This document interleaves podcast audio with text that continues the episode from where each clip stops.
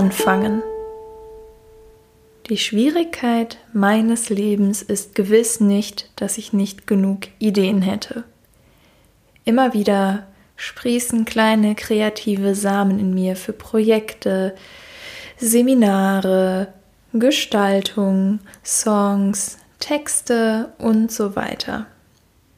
Ich würde mich sogar als steten Quell der Kreativität bezeichnen.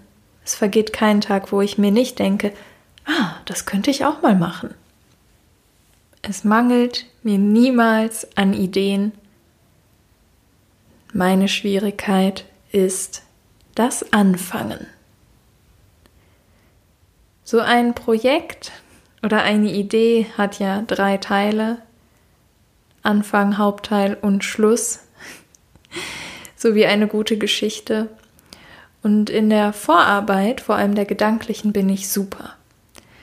Aber im wirklichen anfangen, also damit auch nach außen gehen, nicht nur das in mir selber oder vielleicht sogar auch so auf meinem Schreibtisch planen, sondern das wirkliche sich zeigen, das ist das, was mir immer noch große Angst macht. Dabei denke ich nicht mal, dass ich es nicht gut mache, sondern ganz radikal ehrlich gesprochen, ich habe Angst, dass es andere nicht gut finden, dass es Kritik daran gibt, was ja erstmal, wenn es konstruktiv ist, gar nicht schlimm ist. Ich liebe konstruktive Kritik.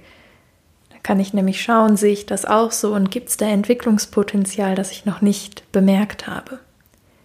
Für mich ist das Schlimmste an Kritik, wenn ich davon nichts erfahre. Also wenn Leute heimlich über mich sprechen.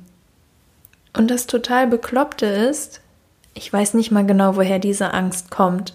Ich kann mich nicht an einen Moment erinnern, wo es mal so war, sondern ich weiß nur, dass mein Kopf so unendlich viele Szenarien darum herum produzieren kann. Und so passiert es, dass ich eine Idee habe, sie in mir sehr, sehr weit ausarbeite, vielleicht sogar auch schon was gestalte, was schreibe, sehe, wow, das ist echt richtig gut. Und dann passiert damit nichts weiter, dann kommt halt die nächste Idee, mit der ich so verfahre. Ich glaube, womit ich richtig reich werden könnte, wäre eine Ideenschmiede. Hier, in diesem Schuhkarton, ist diese Idee schon fertig ausarbeitet. Du musst nur den Mut haben, sie auch wirklich zu veröffentlichen. Viel Spaß damit. Das würde mir gefallen wenn ich niemals den Schritt aus meiner Komfortzone machen müsste. Das Blöde, was mir aber immer wieder in der Zeit passiert ist, in der ich so Ideen schmiede und sie aber nicht nach draußen sende, ist, dass ich dann zufällig, sogar manchmal bei Menschen, die ich kenne, Dinge sehe, die sehr ähnlich sind. So ähnlich, dass, wenn ich es jetzt danach veröffentlichen würde, man sagen könnte, ist doch kopiert. Und darüber ärgere ich mich in dem Moment. Denn hätte ich mich einfach getraut, dann wäre es jetzt an der frischen Luft, dann wäre dieses Projekt geboren worden. Und ich müsste jetzt nicht bei wem anders zuschauen, wie gut diese Idee ankommt. Der erste Schritt ist das Anfangen. Und wenn wir niemals anfangen, werden wir für immer zusehen können, wie alle anderen, also die, die mutiger sind als wir, sich ausleben, kreativ sind, auch Anerkennung bekommen und natürlich auch Geld, wie sie wachsen und wie sie sich immer mehr trauen. Und wir werden daneben stehen und uns denken, verdammt, das Hätte ja auch ich sein können. Also fang endlich an.